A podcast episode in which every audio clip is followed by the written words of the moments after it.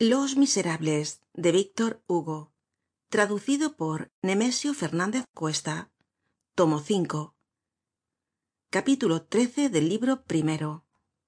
Claridades pasajeras. En el caos de sentimientos y pasiones que defienden una barricada se encuentra de todo. Bravura, juventud, pundonor, entusiasmo ideal, convicción, encarnizamiento de jugador, y más que nada intermitencias de esperanza.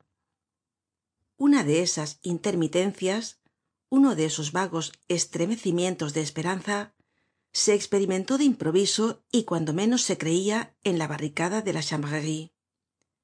Escuchad exclamó de repente enjolras desde su atalaya.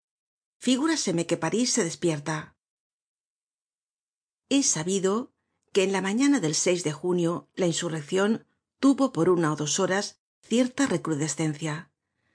La obstinación de la campana de saint merry animó algunas ilusiones. En las calles de poirier y de grabouillet se empezaron á levantar barricadas. Delante de la puerta de san martin un joven armado con una carabina atacó solo á un escuadron de caballería. Al descubierto en medio del boulevard puso una rodilla en tierra apuntó tiró mató al que mandaba el escuadron y se volvió diciendo otro mas que no nos hará ya daño fue acuchillado. En la calle de san dionisio una mujer situada detrás de una celosía corrida hacia fuego contra la guardia municipal. A cada tiro se veian temblar las hojas de la celosía. Un chico de catorce años que llevaba los bolsillos llenos de cartuchos fue preso en la calle de la cossonnerie varios cuerpos de guardia fueron atacados. A la entrada de la calle bertin poirée un fuego de fusilería muy vivo y de todo punto imprevisto acogió á un regimiento de coraceros á cuya cabeza marchaba el general cavaignac de baragne en la calle se arrojaron de los últimos pisos sobre la tropa tiestos de loza vieja y utensilios de cocina lo cual era mala señal tanto que al noticiarse este hecho al mariscal soult el veterano de napoleon se puso pensativo acordándose de la frase de jussieu en zaragoza estamos perdidos cuando las viejas nos vierten sus vasos de noche sobre la cabeza estos síntomas generales que se manifestaban en el momento de creerse localizado el motin esta fiebre de cólera que volvía á tomar fuerza estas chispas que volaban acá y allá por cima de las masas profundas de combustible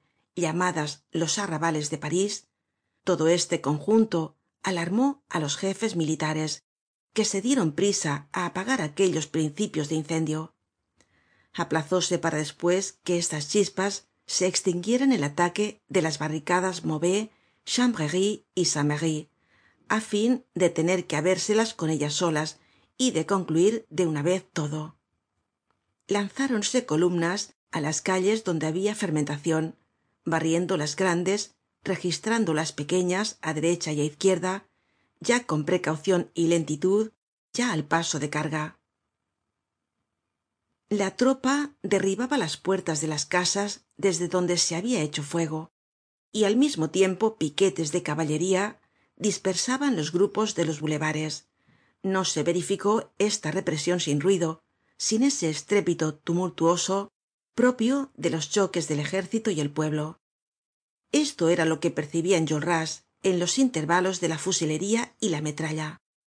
Habia visto además pasar por la esquina de la calle heridos en parihuelas y dijo á courfeyrac esos heridos no son de aquí la esperanza duró poco.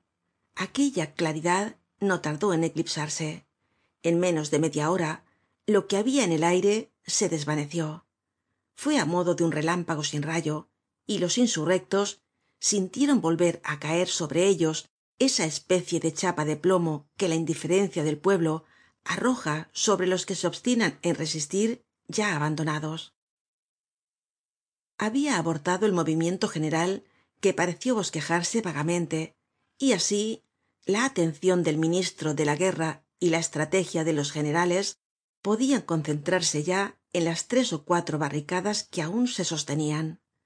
El sol subia en el horizonte. Un insurrecto interpeló á enjolras.